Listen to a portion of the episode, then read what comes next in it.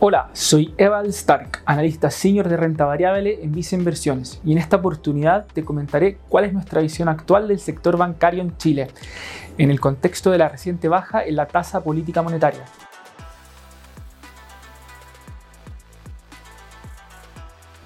El sector bancario ha registrado un importante retorno en la bolsa en el corto plazo. Solo en los últimos tres meses el sector registra un alza de 16% en dólares y si miramos un plazo de un año, los retornos se incrementan a 29% en dólares. El positivo desempeño del sector bancario responde a múltiples factores, destacando primero los altos datos de inflación, que como tendencia de mediano plazo han llevado a la banca a registrar utilidades históricamente altas, producto del descalce natural entre activos y pasivos denominados NUEF. En segundo lugar, hemos visto un contexto favorable para las acciones latinoamericanas, dado el rezago en valoración respecto a los mercados desarrollados. De hecho, el positivo desempeño de los bancos chilenos está muy en línea con lo que se ha visto en la mayoría de los bancos comparables de la región. En el corto plazo hay un tercer factor que corresponde a la expectativa de baja en la tasa de política monetaria. La TPM impacta el costo al que se financian los bancos, por lo que bajas de TPM se traducen en un menor costo de fondeo o financiamiento de los bancos.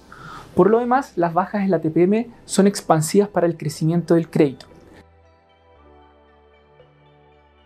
La reciente baja en la tasa de política monetaria era una noticia ampliamente esperada por el mercado y por eso creemos que el foco estará puesto más bien en la evolución del costo de riesgo y la potencial reactivación del crecimiento en colocaciones.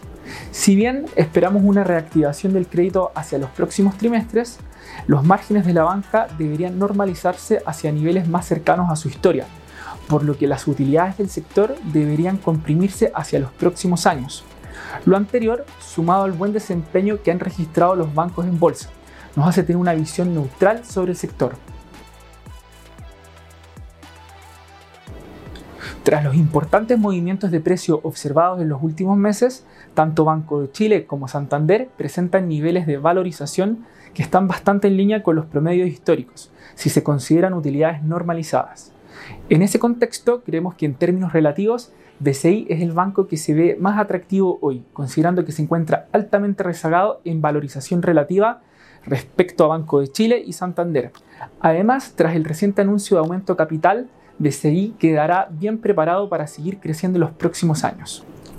Recuerda suscribirte a Invertir es Simple by Visa Inversiones en Spotify y YouTube para saber más de nuestras recomendaciones. Y para invertir, te invitamos a canales digitales en bancovice.cl Inversiones, desde la app Bancovice o contactando directamente a tu ejecutivo de inversión.